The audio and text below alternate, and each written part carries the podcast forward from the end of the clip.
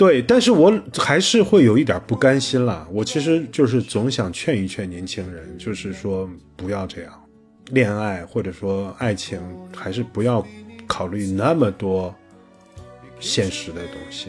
我们就轻轻松松的和喜欢的人在一起，将来的事情将来再说了。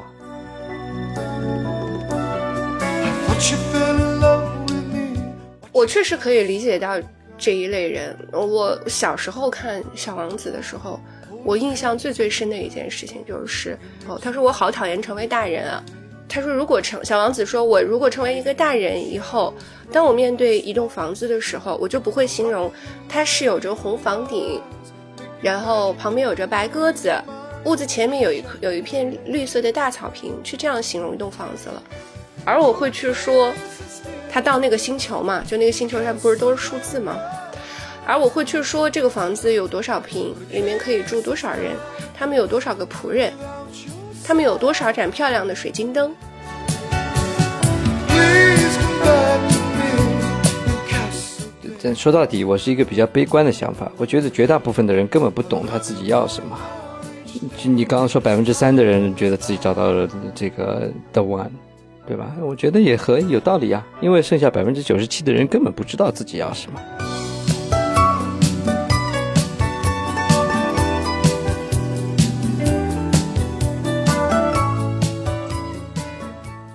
大家好，这里是纯真博物馆，我是真真。我是老王，我是 DJ，哎，今天这个话题我是没有想到我们会聊这个的，嗯，有一个原因吧，也是有一档节目找到我们，嗯，就 finally 眼看着要红了。对，眼看着要红了，我感觉下一步就要上电视了，熬出头了呀，马上上综艺了。对，所以我要抓紧去做一下医美。哎，这话应该是我说的，我我已经被放弃了，是吧？不是，你的形象不一样，别人对你的定位是不一样的。你站在那里就是乔布斯，你知道吗？哦你是播客界的乔布斯，乔布斯啊，好，你只要穿个高领衫儿就行了。不是，他不是瞧不斯，他是瞧不上。他什么东西都瞧不上。嗯，哎，这个定位好。对，嗯、嗯所以呃，找到我们来去聊一档呃聊聊一些关于情感的话题啊。我就仔细回忆了一下，我们有没有聊过情感的话题啊？其实，在往期的节目当中会带到一些啦，就或多或少会说一些，但是实际上没有，就比较小心翼翼的有绕开这个话题，嗯，是不是？对，情感啊，嗯，一个年龄大了，年龄大了聊情感聊不动了。我主要是怕被人说这位男同志心思又活络了，所以我就不太敢说这个。对，总总之，让我们聊这个情感的话题，其实是一件嗯比较危险的事儿啊。我我觉得，第一个是就是我们的观点，不管怎么说，可能嗯大家都会有不同的解读。有人会说，哎呀，你你已婚了，怎么会有这种想法，对吧？嗯另外一个就是，嗯，有可能会觉得我们的观点会比较沉浮吧，是吧？毕竟我们目前都是在，呃，怎么说呢？就看上去是在这个主流的轨道当中进行，在是什么样的年纪做了什么样的事情，似乎你讲其他的观点都不太有利。是的，肯定是、肯定是跟这个有关了。你明摆着你自己的生活的状态也好，包括年龄阶段也好，你跟人现在主主要的面对面对情感问题的人，这个这个差距太大了，差别太大了，嗯不说差距了。嗯，嗯，但是为什么最后还是选择了这个话题呢？是源于有一天晚上我们三个人的有 no 三个人的小争吵，主要是我和老王之间的，就发现我我万万没有想到，在一些我认为是嗯、怎么讲呢，就 是约定俗成的，大家都会默认的。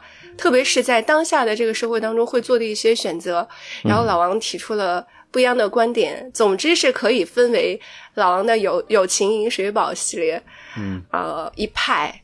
那么，嗯，和我这边的就是比较现实的一派，嗯嗯，家贫百事哀。嗯，嗯，是的，就是在婚姻和爱情当中，嗯，必须要去做出一些呃现实考虑的这么一派。嗯，感觉上我们俩这个角色应该是翻过来的。对呀、我也觉得，就怎么对不过我确实觉得从，就从这点事情，就从咱俩这个观点上面来讲呢，我觉得其实就足以证明我的这种看法其实确实是被淘汰掉的，呃，或者说确实是一个老旧的看法，因为在我们正式谈恋爱的时候，嗯、那个时候我们的的确确是不考虑现实因素的，嗯，大家看的都是说我喜不喜欢这个人，我只是看这个，或者我只看我愿不愿意和这个人在一起。嗯，我觉得这个是我们当初谈恋爱、交朋友的是一个，呃应该差不多是唯一因素了吧。然后，因为在大家在谈恋爱的时候，几乎也不考虑说我什么将来要不要跟他结婚啊、几乎不考虑，不管是男孩女孩，就只是说我们喜不喜欢和这个人在一起。我觉得这个其实就像你那天教训我的那个，那确实是时代，呃，这个是要承认的。我那天想了想，是的，你像我们那个时候的房价是什么价钱，今天的房价是什么价钱，那的确是，嗯，我现在再说这些话是有点站着说话不腰疼了，嗯，这个我是承认的，这也是为什么我有时候觉得、嗯我有些话不敢说，嗯的一个原因。也是必须要向现实妥协的哈。对，但是我还是会有一点不甘心啦。我其实就是总想劝一劝年轻人，就是说不要这样，恋爱或者说爱情，还是不要考虑那么多现实的东西。我们就轻轻松松的和喜欢的人在一起，将来的事情将来再说了。嗯，但我觉得也是一个砝一个天平了，天平两端有砝码，对吧？现实的压力，还有一个就是你理想中的爱情的浪漫，这两个孰重孰轻，可能在某些人的身上就就有一些我们不太能够理解的表现吧。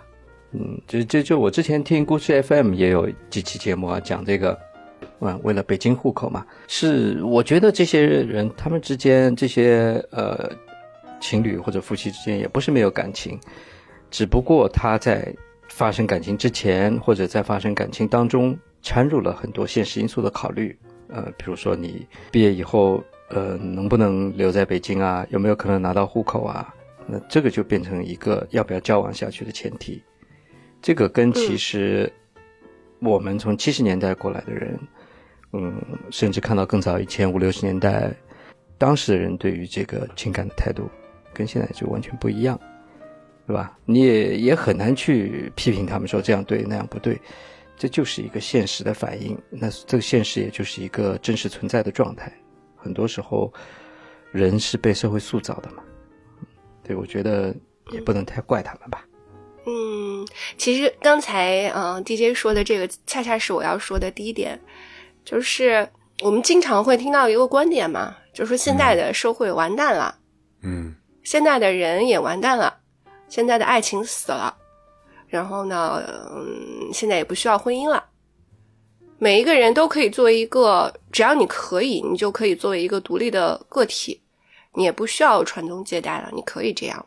但事实上，嗯，当你仔细去回忆的时候，嗯，并不是这样的。我觉得现在的社会反而是一个一个更好的社会，嗯，此话怎讲？就是更有利于爱情的社会。为什么呢？因为那我们远的不说了，嗯，比如说，嗯，从农耕时时代，从封建社会，他们的这种家庭的组成，我们就不说是什么原因了。但是，即使到了离我们比较近代的，你譬如说像民国时代，嗯那绝大部分人的婚姻依然是就所谓的嗯包办婚姻，嗯，对，对吧？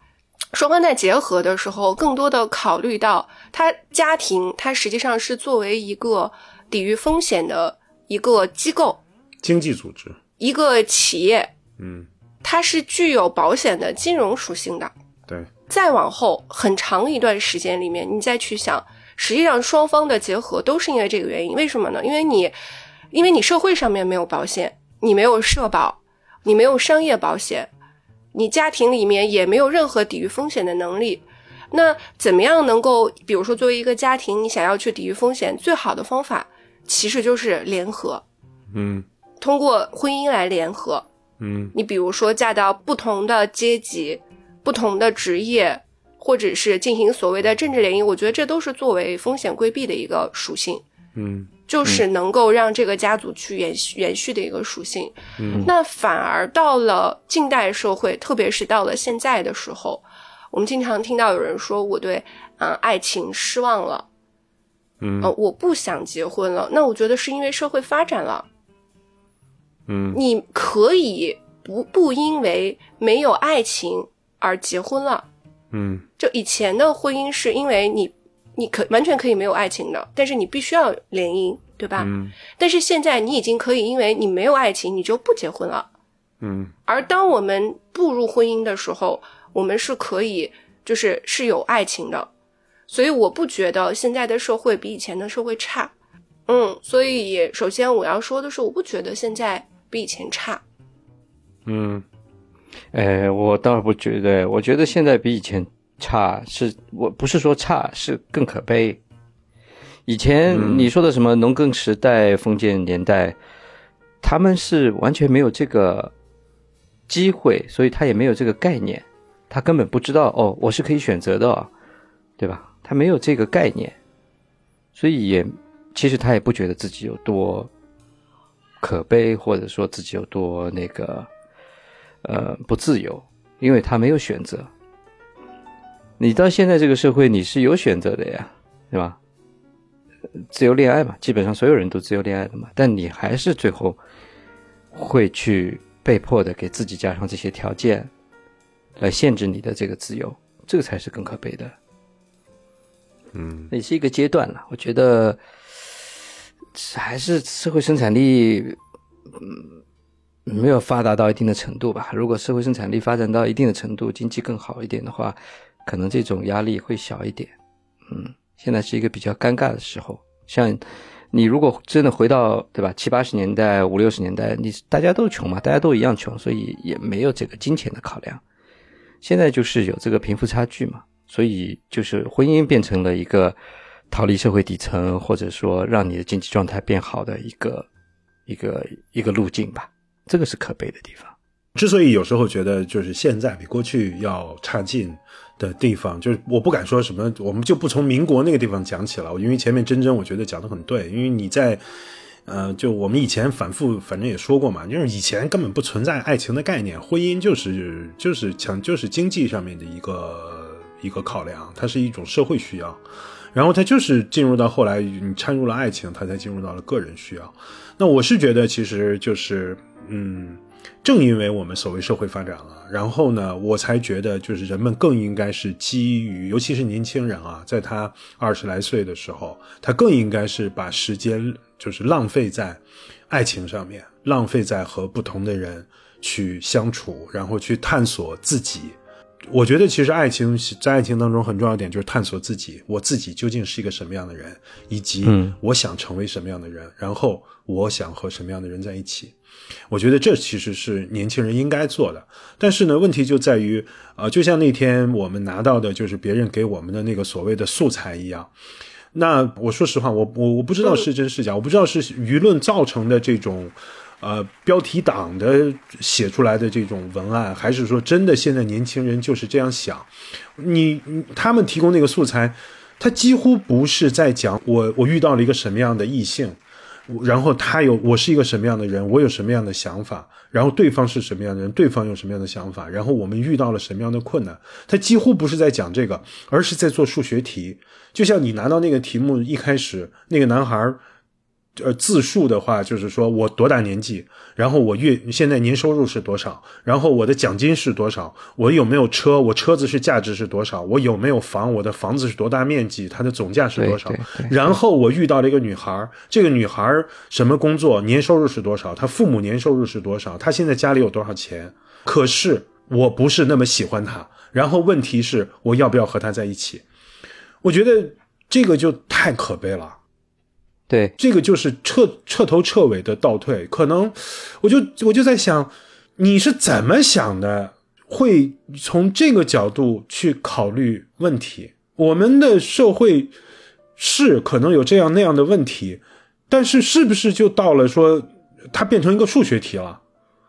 嗯，我觉得这这这这个我是完全不能接受的，我觉得太可悲了。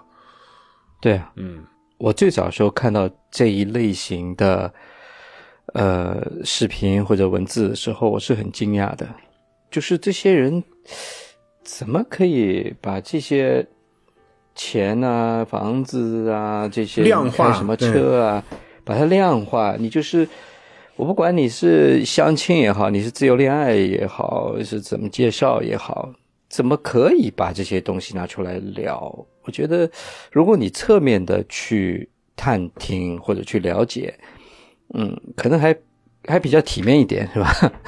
你 直接把它摊在桌子上这样子讲，太不体面了吧？对，是的，是不是现在的人都不不不不把体面这个事情当一回事情？这个挺可怕的。嗯你说的特别对，这是一个，就是有我我觉得其实是一个有没有说出来的问题。你说有没有考虑？那我觉得都有考虑的，只不过是他可能把这个东西摆在了明面上，看着非常的让你不舒服。对，我觉得很多人听到这里可能会说：“啊，你们不要再装了，装什么逼，对吧？”嗯、你心里想的把把它摊出来说有什么问题啊？这些，哎，都不对。我觉得做人，这基本的这个笔还是要装的，对吧？有些东西就是不能不能摊在桌子上讲的，这就是体面人跟不体面人的差别。但是真真的意见不同，但我确，实，嗯我确实可以理解到这一类人。我小时候看《小王子》的时候，我印象最最深的一件事情就是，哦，他说我好讨厌成为大人啊。嗯他说，如果成小王子说，我如果成为一个大人以后，当我面对一栋房子的时候，我就不会形容它是有着红房顶，然后旁边有着白鸽子，屋子前面有一棵有一片绿色的大草坪，去这样形容一栋房子了。嗯而我会去说，他到那个星球嘛，就那个星球上不是都是数字吗？对，而我会去说这个房子有多少平，里面可以住多少人，他们有多少个仆人，他们有多少盏漂亮的水晶灯。嗯，都量化了。对啊，所以我觉得这是挺正常的，就是一个正常的嗯成年人的世界。我小时候其实看到这这个的时候，我当时就在想，我说我长大死也不能成为这种人。嗯嗯然后，尽管在我不停的挣扎下面，我做了，反正让我嗯小时候自己觉得最恶臭的职业，而且我自己也有了这种想法。嗯为什么呢？因为是现实教育了我，无数的现实。嗯，至少在我的，我还是要说，我所有所有说的事情都是以我个人的样本为例。那看到的确实是这样，这个世界很大，样本很多。我相信，如果你要去统计的话，你大概统计出来可能不是这样子的。但是以我身边的案例来看，确实是这样子的。我不是鼓励这件事情啊，但是说，嗯，双方在婚姻之前有一些事情想得比较清楚的人，是想得清楚的那一方人过得会比较幸福。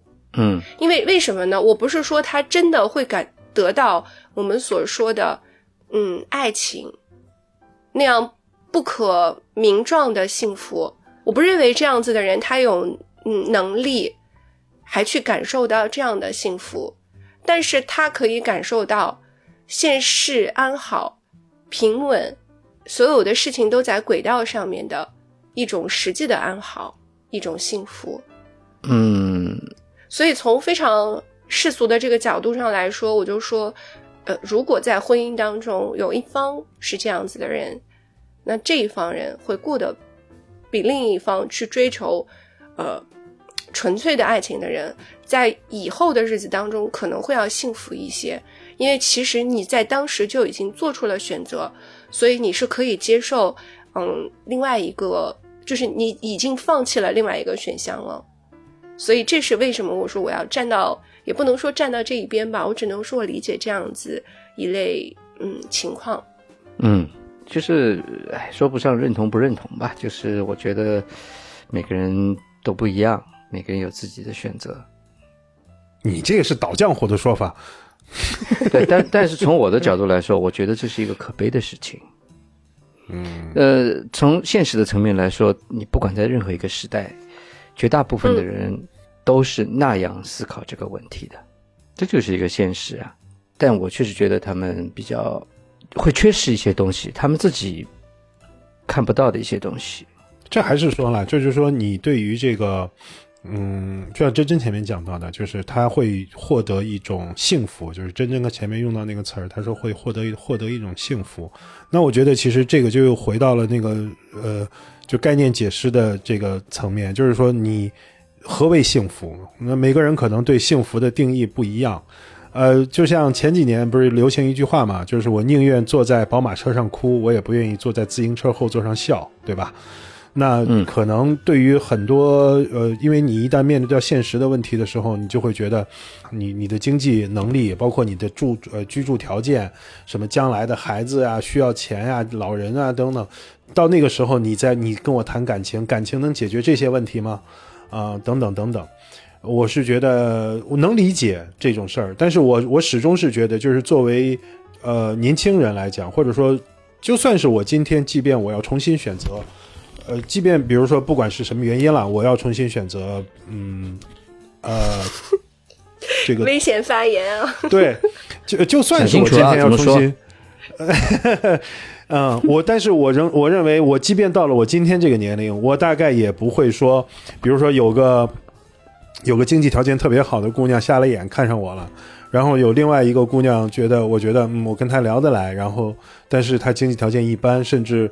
还怎么样？那我会去选，我觉得我不太会去做那样的选择。就我个人来讲，我不大会去做那样的选择，因为在我个人看来的话呢，我觉得就是，嗯，我认为的幸福，实际上更重要的是，我愿意和这个人在一起，哪怕在一起，呃，就是所谓的在自行车后座上哭，呃，为什么不要在宝马车里笑呢？就是说，问题就是问看，这就是人们现在一般来说对立的就在对立在这里。就是如果说他能找到让他在宝马车里笑的那些人，你根本就他不会提出这个问题的，对吧？那人家这个郎情妾意，然后这个这个这个这个衣食无忧，那这这个问题天然就不存在。它就是存在于说，哦，有一个人条件物质条件好一些，但是我没那么喜欢他；有一个人呢，我更愿意和他在一起，但是他比较穷，不管是男孩女孩。那这个时候才出现了这样的困难，那我反正始终是觉得，就是嗯，不能这么去太用一道计算题的方式去计算。我要先说一个问题啊，就是在你刚才做的这个你你的可能的选择当中，你这里面是有一个恒定量的，你的不变量是你自己，就是你依然是处于你有你拥有现在的赚钱的能力，拥有拥拥有现在的嗯社交的能力。然后家庭环境也没有变化，嗯嗯，就是你是不变的，对吗？你的变量是两个不同的极端的情况，对吧？一个宝马，一个自行车。但如果你不是这样呢？你所有的选择是基于我，你可以。那如果你不可以呢？你你的意思是我是那个自行车是吧？是的。对，你就是自行车。嗯，是的。假如说有人听了会说你们这种观点很傲慢，那是因为你说的所有的东西都是我们站在自己的立场上。如果我是那个不行的人呢？我是这个社会的弱者，我要面对的要需要去抵御的风险非常多。我就是我就是父母需那个生病需要钱，我甚至是要去水滴筹的人。嗯，你还不会去选择宝马吗？嗯。是的，是的，确实是这样。就是说，我我其实刚才也说了一个观点，其实呢，社会经济跟这些东西是相关的。呃，这里面很大的一个问题就是贫富差距的问题。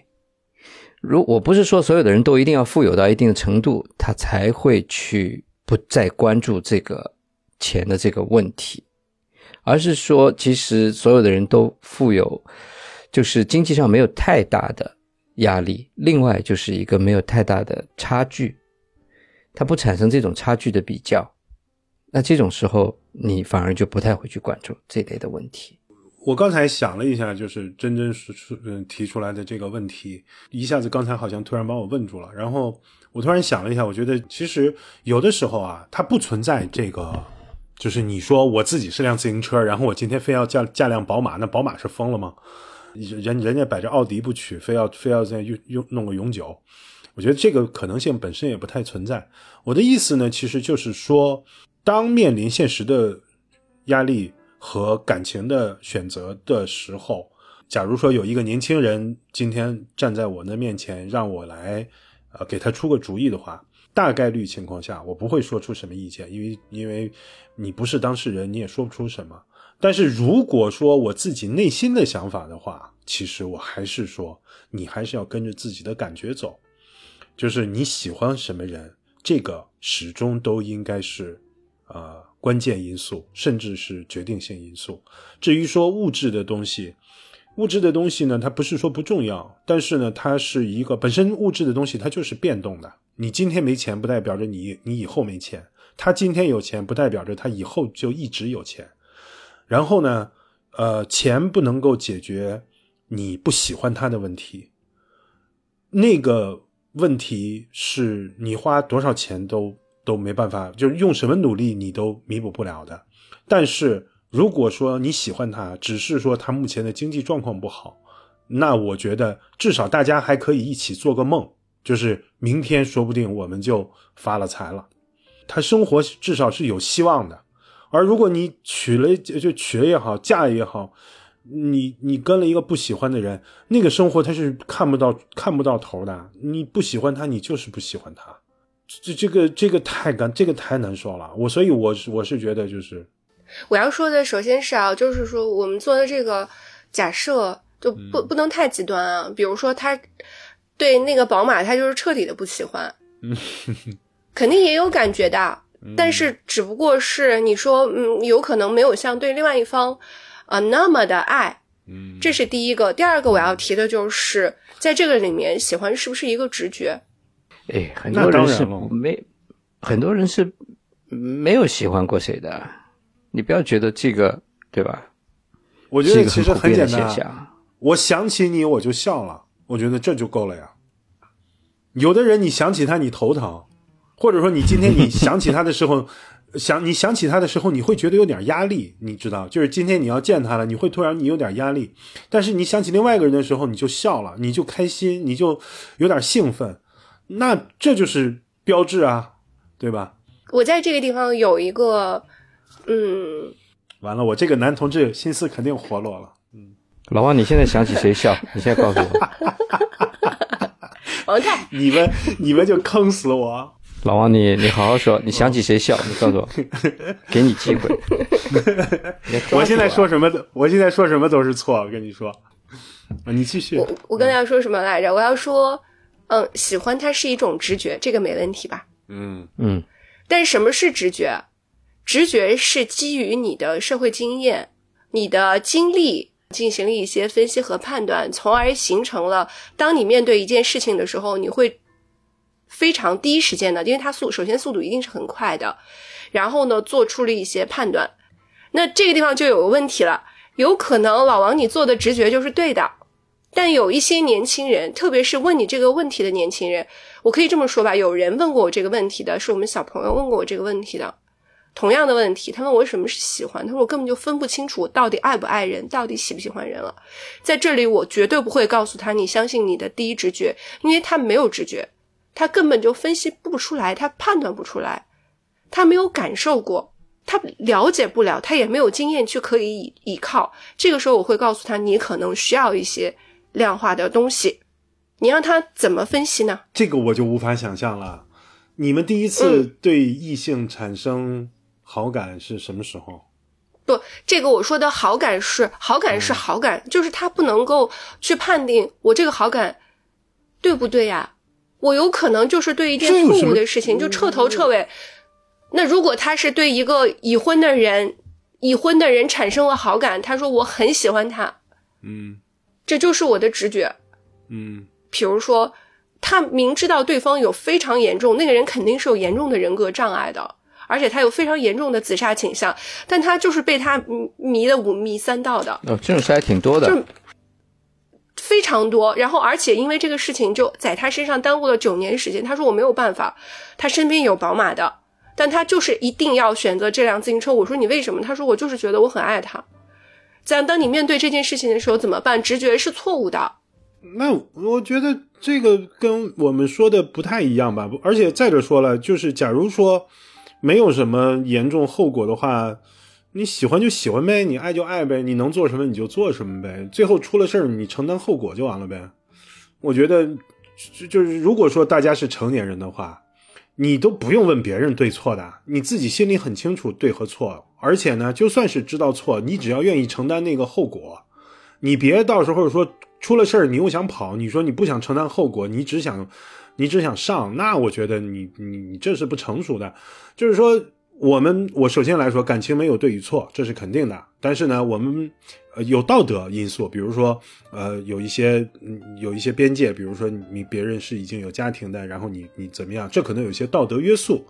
呃，那么这个呢，我觉得其实都两说，就是说你只要愿意承担最后的后果，后果就是比如说你自己的社会关系也好，对方的社会关系也好，可能会由于这个事儿会出现一些问题，那没关系，你们只要愿意承受承承受这个后果，而且这个后果不影响你，所以我是简单的来说呢，我是觉得，首先我不太理解你刚才说的这个喜欢不喜欢，他自己搞不清，就直觉和喜欢，我觉得直觉就够了。这是第一，第二个，对你做出的选择负责任，就出了事儿我不躲，出了事儿我自己扛着，我认了，我也不怨天尤人，我也不怨对方，我也甚至我都不怨我自己，这玩意儿就命中注定的，我就这么干了，我就我觉得其实这个就是一个挺健康的事儿。然后呢，我就觉得就是，你如果说你有那么多算计，比如说我不是说不一定不是说算计了，就是你如果你自己有那么多考虑在里面。其实这件事儿本身也就说明你还没有那么投入，因为我自己老是想，如果说你真喜欢某个人，你疯到一定程度的时候，你是什么都拦不住你的。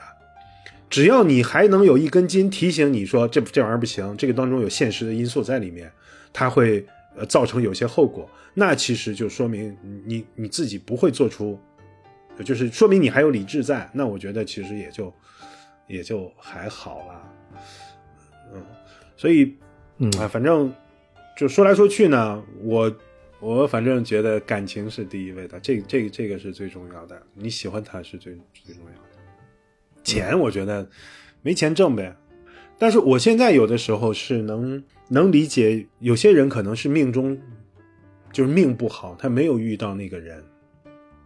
我觉得这个可能性是存在的，就是我们以前说什么。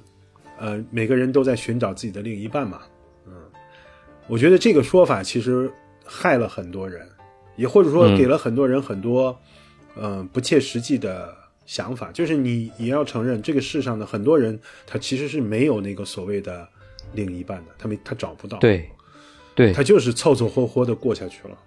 对你不要觉得这个是每个人都命里注定的事情。对我为了你说的这个观点，其实我去查了数字的。嗯，我我我不保证这个数字的准确性，但是我确实看到了，就是找到 the one 的这一部分人的概率大概是在百分之三。嗯，不会有那么低吧？就只有，我觉得一半一半差不多了。嗯，没那么多。嗯，没有那么多，我觉得没有一半一半。你得等，你得等他七老八十的时候再来问他这个问题。你年轻时候问他，他可能，他可能觉得，啊，是的。但过了一段时间，人是在变化的嘛？你本身也在变化，对方也在变化。过了一段时间之后，两个人都发生了某种变化，就不再有当时的那种情感存在了。你欣赏他的点不存在了，他欣赏你的点可能也消失了。嗯，那对，是的。所以我后来意识到这个问题以后，我觉得其实就是，如果说你自己的生活很幸福，感情很幸福，那确实是应该感恩的。然后呢，你也不能以此为标准要求所有人，就是你这不行，你必须得找到那个，你才能过下去。嗯，我觉得这是不可能的，你做不到的。很多人他就是找不到。那你说他找不到那个人的时候，他是不是这辈子就非得单着？那恐怕也不行吧。嗯，所以就，嗯，所以我所以呀，这剩下的百分之九十七的人他就没有办法呀，他只能在。一般好和嗯稍微好一些当中去做一个选择，那么在这个选择当中，经济就是占很大的一个考考量的。对，尤其是 是不是你自己佐证了你你自己佐证了我的观点？尤其是两个普通的家庭，或者你们两个人就是在就是很容易就回到赤贫的那个阶层的话，那你肯定是有这个非常现实的考虑的。所以我一直有一个观点，就是如果你要想真的得到，嗯，足够的自由，嗯，足够的你想要的爱情，你想要找到那个人的话，你要不然就是放弃了，你就赤贫吧，随便吧。这样子的话，光脚的不怕穿鞋的，啥也不怕，没关系的。要不然你就是你都安排好了。我我我我就是这么觉得呀，你就是都安排好了呀，然后你不怕了。你不怕了，甚至是你连婚前协议都草拟好了，嗯嗯，那你就可以去追求爱情了，因为它没有那么多的东西去存在了。我在身边看到的这些案例里面，没有婚前协议的，然后双方一个天上一个一个不说地下吧，一个中间层的悲剧是大多数啊，他太惨了。嗯，我以前觉得婚前协议这种东西特别傻逼。对我也是，但是现在我不这么，我不不我不这么看。我现在我也这么觉得，你怎么好意思提出来说，嗯，婚前协议呢？当然了，一我觉得其实，我觉得我跟 DJ 这个，咱俩说这个也不算，因为咱俩结婚的时候，那时候你也没啥财产，你也没啥好意思，你也没啥好列为婚前的东西的，对吧？我觉得那时候也不存在这个。现在嘛，对，现在嘛，可能。但是可能啊，我觉得这个可能是因为我是北方人，呃的因素，我就觉得就是至少在在在我们那个时候，就是这还是有点北方人们，反正有点大男子主义，你就会觉得就是，假如说将来有一天，比如说你结婚了，然后假如说你将来有一天不过了，那我肯定光屁股出门啊，这还用说吗？就不管我有孩子没孩子啊，你光屁股出门这是肯定的，你怎么好意思跟别人分？你这玩意儿你怎么好意思提出口？这个就是我当时的想法啊，就就是说，甚至包括我到现在，你现在也这样想吗？对我到现在，甚至我到现在也会这样想，就是说，你怎么好意思？就是说不行，这玩意儿咱俩得分，你不给我，我我我不行。我到现在我也觉得应该光屁股出门啊。你是男的，我会的，我我会我会我我等我女儿成长的成长了以后，我会告诉她的这个东西要做。就是，嗯嗯，从保护自己的角度，然后以及你追求幸福的角度，我认为这不是一件坏事儿，已经跟我以前的想法是彻头彻尾的不一样了。嗯，其实像你说的，以前没有什么财产，但是还有很多隐性的权利，你这个是不对的。你比如说，有些人他可能，嗯，你像以前像我在三线厂里，有人就是你拿劳保拿的比别人多。你分衣服都分分工服都多一件，你分带鱼都多一条，这就是权利。是的，他就可以，你你分糖你多一罐儿，我们家就可以 多吃两罐糖，他就是多一项。那你再回到现实当中，我今天还看了一个，就是尤其是在美国啊，美国在结婚了以后，为了绿卡这件事情，就结婚可以给另外一方带来的好处。嗯，这个好处有人把它列了下来，就有人做了研究，非常的可怕，就带来的权利可能多达给配偶带来的权利可能多达一千一百多项，因为他可能婚姻就是因为他的法律足够健全，所以他要保护另外一半，但是隐性的也赋予了对方多了一千一百多项权利。嗯，你比如说现在的户口，我怎么不知道是不是也是一样的？你不知道，你你不知道这么多，那可能是属于因因为你处于被分配掉的那一方。哎，你要这样说啊，我觉得确实是我大概属于那种糊里糊涂的就就平安度过的那种，你知道？其实就是说，其实你所以你是运气好呀。对，就是说你并不是说我有多么英明神武，其实就是纯粹就是狗屎运而已。嗯，我觉得就是运气好，真的，这个这个事情只有运气好。来解释，但是我觉得呢，这件事儿会不会也是有个，我不知道它是属于因果性还是相关性啊？我是觉得有的时候是不是傻人有傻福，就是说，因为我我也不考虑这么多，所以呢，我就是以一个很简单的一个因素来决定我的这个人生道路，所以呢，有些事儿其实它自然而然它就是这个叫叫船到桥头自然直。如果说我每一件事儿我都是这个。经过精确的算计，然后抠抠缩缩的在这做的话，恐怕我可能中间早就搁浅了。我觉得是不是也有这个可能性？嗯，大妹不是。如果要论傻的话，我觉得没有人比我更傻了。OK，所以从这个角度上来说的话，我觉得这是这是真的是幸存者偏差，因为你幸运，所以你看到的就是好的一面。我当然希望，比如说我的女儿，她一辈子都不要遇到这种情况，她就是傻人有傻福。但是问题是，她得有这个运气。嗯，当然，按照大师来说，她好像运气不错，啊 但是鬼知道呢。那这个时候，你是不是还是得没有办法嘛？哎，你说到这儿的话，其实我倒还是突然有点，因为昨天晚上的时候，正好我去接我女儿，然后呢，我们俩就反正他就聊起来了，他就聊说他最喜欢那个就是《月亮和六便士》这本小说，但是他看了好多遍，然后呢。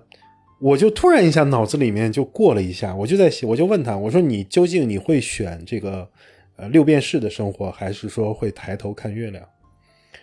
然后我女儿的给我的回答就是我两个都要。对啊，坐在宝马里笑哎。然后呢，这是现在的孩子的想法。对，然后呢，我本来想说，我说如果只有一个选择的话，你会选择什么？我本来想问他这个问题，然后呢，我女儿反而她先问我了，她说你会怎么选？那我就跟她说，我说我会选月亮，这是这是毫无疑问的。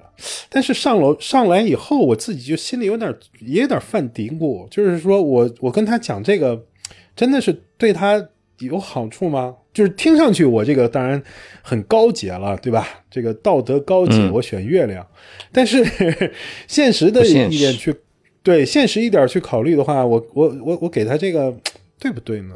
嗯，我也有点就其这就回到你前面你女儿，你说你女儿这个事儿上面，嗯我觉得人应该保持纯真，但同时多谈恋爱。嗯，同意。你得你得有一个经验的积累，来认识异性，来发现自己喜欢什么样的异性，才能决定我要跟什么样的人过一生。对，反正我现在给我女儿说的是，我跟我女儿说的是，你这个先你必须先同居，你不同居不许结婚。对你，我觉得很多人身上有一个很大的问题，就是过分纯真。你总觉得总觉得很多事情，你觉得这样子是最完美的，其实不对。现实生活本身就不是完美的，所以你在里面要苛求完美，往往结果是更大的不完美。是，直到现在啊，就是我父亲一直会说我一句话，他就说：“你看，你就是傻人有傻福，你鼻子大，你鼻子大就是有福气。”嗯，那是因为我只给他讲了好的方面，他觉得我所有的东西都是来自于福气，并不是的。他完全不知道我中间经历的这些痛苦的挣扎，我是怎么活下来的，他一点儿都不知道。嗯所以你刚才说月亮和六便士怎么选？如果我女儿问我同样的问题啊，嗯我一定不会是这个回答，我不会说去你去选择，啊，我会说我去选择六便士，我也不会选择，我也不会做这个选择，我也不会说你要做这个选择。我觉得，那你会怎么说呢？我觉得首先还是要活下去啊，活下去以后，在你对生活有余力的情况下，我们至少保存有你抬头看月亮的那份心情，或者你比别人多。其实你只要比别人多，你能够抬头去看月亮那个动作，你已经就很厉害了。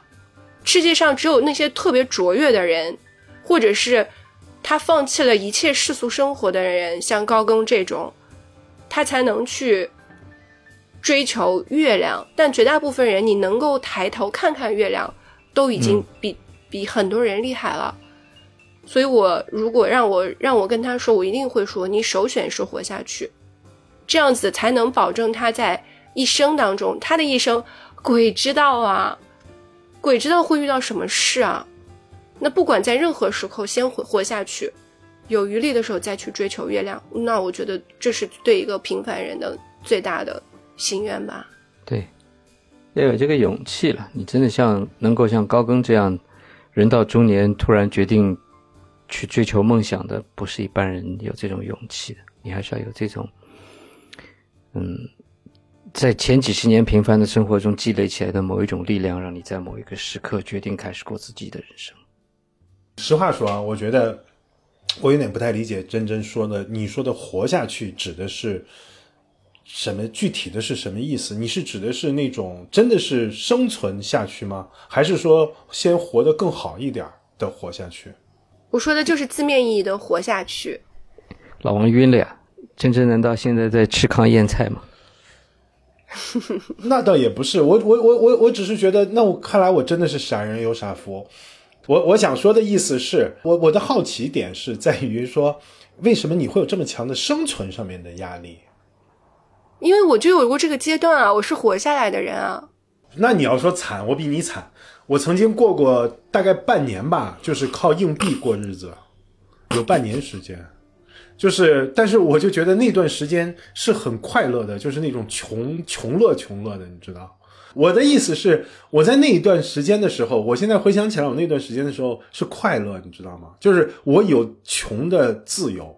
你今天让我过那个日子，我肯定不行，我会睡不着觉的。我根本就就就没那个，呃，自由去过那样的日子。我觉得那是年轻人的权利。我现在会这样想，嗯。我觉得那个其实是一种，呃，难得的自由，一种体验。就像我前两天，我还是要说，你真的是形而上的，你的这个，你的这个压力跟我的压力根本就不是一件事儿。其实我可以去选择一个相对相对来说是一个六便士的工，呃，不对，是月亮的工作的。嗯，但是我清楚的知道这份工作就给我带不了收入，因为我不是一个天才。我不认为我有那种能力，我肯定不是个高更。嗯，我前两天啊，这就说到我前两天，DJ 你笑什么？我就是刚好我说到这个事儿上了，我就想起来了。我前两天刚好去读了那个保罗奥斯特写的一个叫《穷途末路》，那个末呢是墨水的墨。其实呢，他那个书的英文的原名呢叫《Hand to Mouth》，就是应该怎么翻译的话，就是穷困潦倒。就是手停口停的那个那个，他讲的呢，其实就恰好是他自己从呃小时候出生，一直到他三十岁的那个不靠谱的生活。就是这家伙，就是就是真的是穷到死，但是呢，就是一直靠着什么，就是天天和文学圈打交道呀，写诗啊什么的。我不是，当然他那个是美国人的生活了，就是其实他生活是有保障的，而且呃呃，就是不管怎么作，反正。呃，就还是有基本的保障的。可是我读了他那个时候，我就想起我的年轻的时候，二十多岁，像他一样大的时候，其实差不多的。就是我还是说，就是年轻的时候，我我我我我可能想跟真真说的是，有的时候是不是我们要重新去理解我的经历？你理解我的意思？就是到了我们今天这个岁数的时候，真的，你已经没有穷的资格了，你已经没有过穷日子的资格了。你上有老下有小，然后你你承受了很多社会的对于你的评价。你比如说，我们到了我们今天这个岁数，如果你天天还要拿低保，甚至你要去做一些工作的时候，且不说你自己吃饱吃不不吃饱饭，身边的人对对你都会有看法的，就是你这个人怎么是这个样子的，对吧？我们已经没有那个穷的资格了。但是呢，在我二十多岁的时候，我过那种穷困潦倒，其实。某种程度上吧，我至少说，其实那也是一种年轻人才有呢，才能享受的自由。至少没有人会批评你，没有人会嘲笑你，因为大家都是这个样子，都不靠谱，过的都是这种朝不保夕、有上顿没下顿的日子。但是我们穷乐穷乐的，我我我只是说，我承认，真真那段时间，我们都面临痛苦，我面临经济的压力，直接的压力。但是开心、高兴、自由，我根本没想过说我这钱不够了该怎么办，没想过。我觉得那也是一种自由。我说这是不是太二了？我这个说法。我没有过这个阶段，就即使在那个时候，我穷的时候，我也不觉得自由，我会有一种严重的危机感。然后这这个可能跟个人有关了，我会有一种非常严重的危机感。我就在想，因为其中有一段时间我父亲生病了。然后要做手术啊什么的，当然肯定不是说我们家掏不起这个钱。但是当我知道了，你譬如说在上海，医疗医疗的水平是我留在上海的一个非常非常非常重要的因素。当我发现你在上海有更好的医疗的手段，你只要掏钱就可以了。你掏了钱，那你的可能你的生命就是延续的比别人要长。嗯我我那一刻我就已经下定决心了，就是我一定不能因为这些事情而去让我的父母，比如说我明明可以有更好的选择，但我却选择了次等的再差一些的选择，所以我我我一定会去做，我一定会去疯狂的去追寻，也不能叫疯狂的去追寻吧，就是六便士对我来说更加重要。嗯当时，但是当然，在我现在的这个阶段来说的话，依然很重要。不过我觉得稍微有那么一点点余力了，因为有余力才有我们的节目。没有余，我跟你讲，我跟你讲，没有余力是不可能有这个的，就至少我我肯定没有办法参与的。就是没那个心，没那个闲心，是吧？哪有闲心啊？我这阵儿卖卖东西去了，就唉，加班去了，或者是混圈子去了，嗯，就正好说到你你闺女说的这个问题啊，所以好像也没有个什么结论啊，就是回到我们的主题，有情饮水饱和家贫百事哀，我觉得这个东西它还真的就是这样。首先，我们肯定没有对错，我我还是那个问题，我可能会在现在有一个倾向性，或者是我有一个非常 strong 的观点。嗯但是在这个事情上依然没有对错，它就是没有对错的一件事儿。而且即使我们分得出对错，你该做什么选择，你还是会做什么选择啊？那我觉得我们现在很幸福的就是，我已经不用做选择了，我不用面对这些问题了。求生欲，求生欲爆棚。这个不完全是求生欲了，我说实话，这个不完全是求生欲。我这其实是真的是觉得是一个幸运就是我们出生的那个年代，嗯，确实是幸运。我始终越来越强烈的感觉到这个，这确实是幸运。我我，但是我还是想强调的一点就是，我认为，呃，有情饮水饱更重要，在这点上，我觉得毫无疑问，尤其是嗯年轻人。嗯，同意。至少成长在一个比较有机会的年代，我觉得。对，我是觉得就是说，我们我我的经济能力可以让我负担起更好的生活的时候，那个东西它是锦上添花的。但是你的你的根子是建立在说我愿意和现在的人过现在的日子，这个才是一切的基础。我不可能说建个空中楼阁，大家只靠着呃各种各样的消费来去填补我们之间呃感情的这个漏洞。我觉得这个确实是很难做到的。所以我认为年轻人。呃，在选择的时候，毫无疑问，你应该跟着你的心走。你你不要去考虑说我这个东西，我这个心是不是会变，我这是不是直觉，是不是幻觉？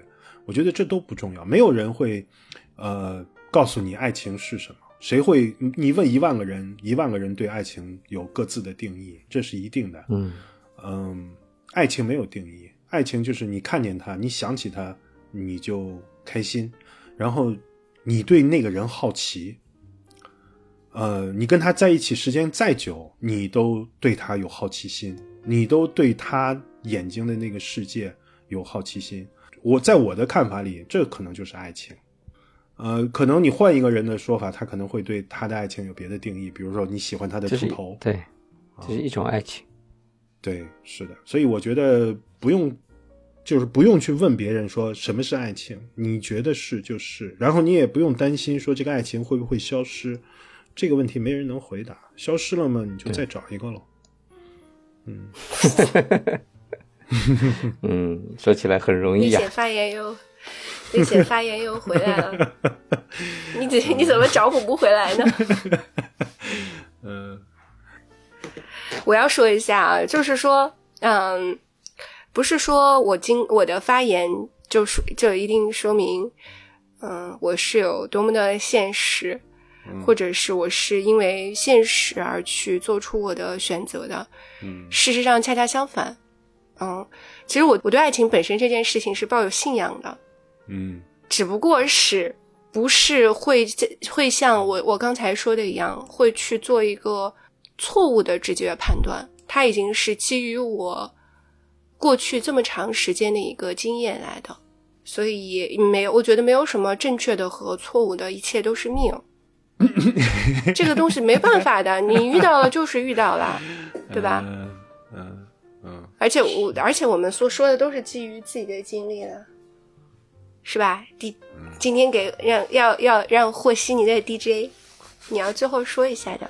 那你这照这个说法，你的命因为你出生的时间，你出生的时间因为你父母认识的时间，你父母认识的时间，再往前推，直接推到宇宙大爆炸那一刻。嗯嗯嗯嗯嗯，只能这么解释了。嗯，这样反而轻松了。嗯，咱们啥也别担心，反正都写好的，写定的，对吧？我前两天在听一个讲那个就什么《易经》的节目，哎，我觉得挺有意思的。《易经》的观点就是说，福祸相依嘛，每件事情都是在互相转变之中的。你在这个时刻提出这个问题，他给到你是这样一个答案；你在另外一个时刻提出同样的问题，你会得到不同的答案。事情本身在不停的转变之中的，所以说到底都是虚无喽。你今天这个和稀泥和的，我跟你说，你今天对啊，还可以吧？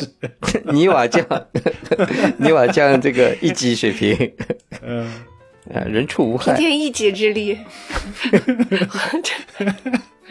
把我们拉回到了一个正常的、正常的水平，不被骂的水平。你其实就像真真前面说那句话，跟 DJ 说这话其实也差不多了。其实就真真前面说那句话，一切都是命。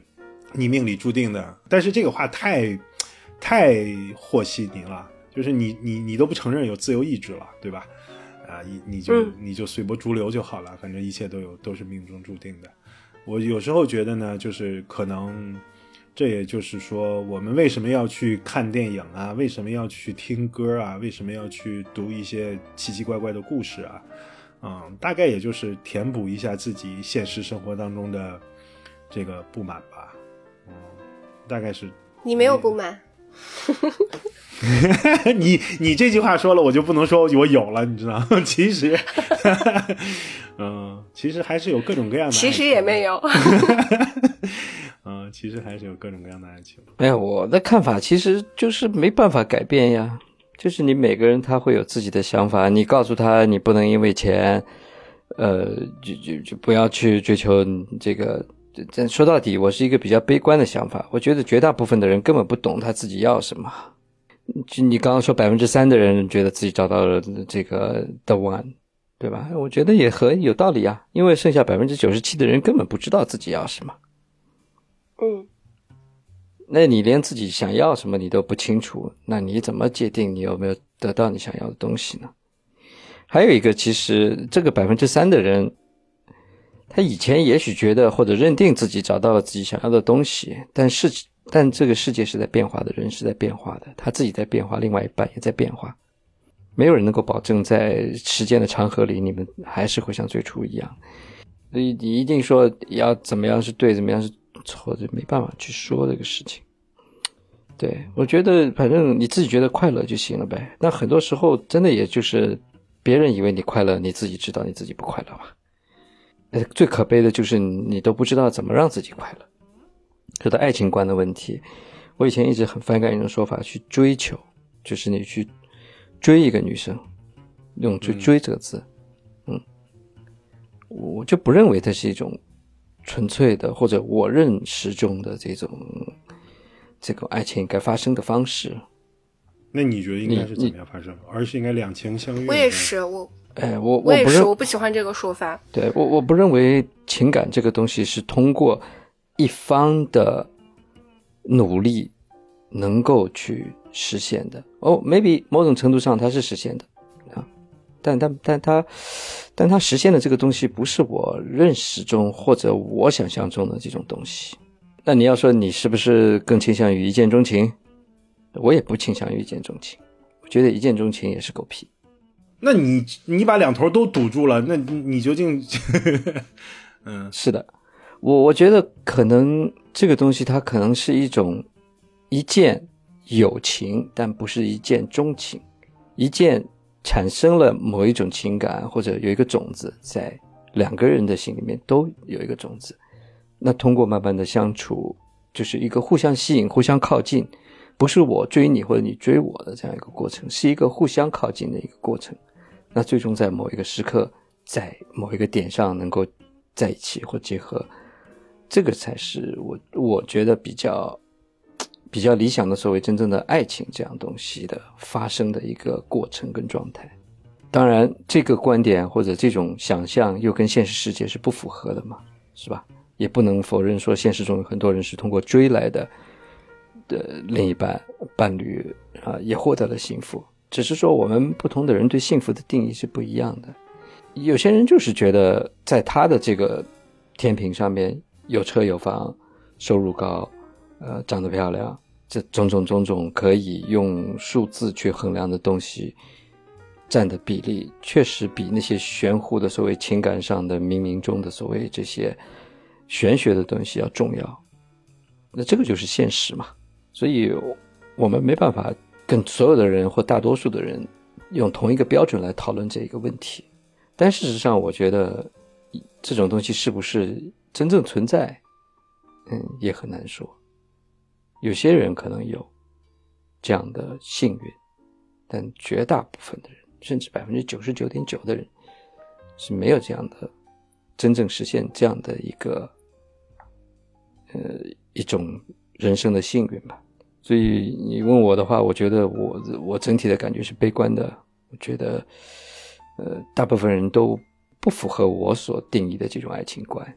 但是我觉得终极一点呢，其实人生的整个过程是你自己面对自己的一个过程，爱情也好或者。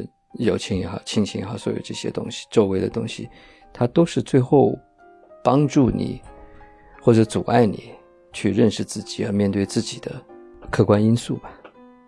说到底，就是我觉得人生是人怎么去面对自己自己的这个孤独的问题。也许你有一个好的伴侣啊，有一段很美好的感情，它可以让你找到很好的、更好的方法去对抗自己的孤独。但是说到底是你自己跟自己去，你你的日子是你自己跟自己在过的。如果从我这一大段话里面想要找出一点积极的因素的话，我我就觉得每个人都应该不停的去把自己更完美化吧。哎，那那你在这个过程中，你慢慢的去等待，是不是有一个跟你契合的人出现？去等待遇见，而不是去追逐寻找。你如果一定要问我的话，我觉得大概是这样一个观点吧。对，其实我比较认同真真之前说的，可能他说的这个话跟我想表达的还不是同一个意思。就我是觉得，你得保持着冷酷的去保持这种纯真，你能够你能够了解这个事情里面的残酷性，说你整个社会环境，或者说你想要去得到这种所谓纯真的爱情的这件事情，本身就是一个很残酷的事情。它不是这个社会容器里面能够承载的东西，那你本身还要去想要去，或者说你有这个梦想，那你本身就已经很危险了。那如果你能够清楚的认知到这种危险跟可能带来的痛苦，你还想要去得到它，这个就是我我所想说的，就是你，你得直面这种冷酷，但你还怀怀抱着对纯真的向往。我不知道这个能不能。你们能不能理解？所以，但是你要有这个认知，就是你可能终其一生，你得不到你想要的东西。就是你既你也不去追求，你也不去花力气去讨好别人，去想要以此来得到你想要得到的东西。你只是说一直在等待，希望能够遇到。其实我们今天还是聊了挺多的，就是话题也不断的在切换吧。从一开始的我们和老王在吵架的这个命题，所以有请水宝和另外一个方向的辩论吧，算是一个小小的辩论，以及说到后面那就提到了更多了，还提到月亮和六便士的事儿。然后我们今天也是，哎，今天不知道。有什么雄心豹子胆，还是借着人家节目的这种机会，我们发挥了一回，讲了一下情感的话题，做了一下情感的博主吧。嗯嗯，当然还是希望我们的听众有脑都是那百分之三。对，一共就一百个人，反正。对 对，你们做百分之三是绰绰有余的，对吧？这个世界这么大人呢，你们肯定是那百分之三其中的一个，然后也希望大家都能够得到幸福吧。好吧，这里是纯真博物馆，我是真真，我是老王，我是 DJ，拜拜。I know your eyes in the morning sun. I feel you touch me in the pouring rain.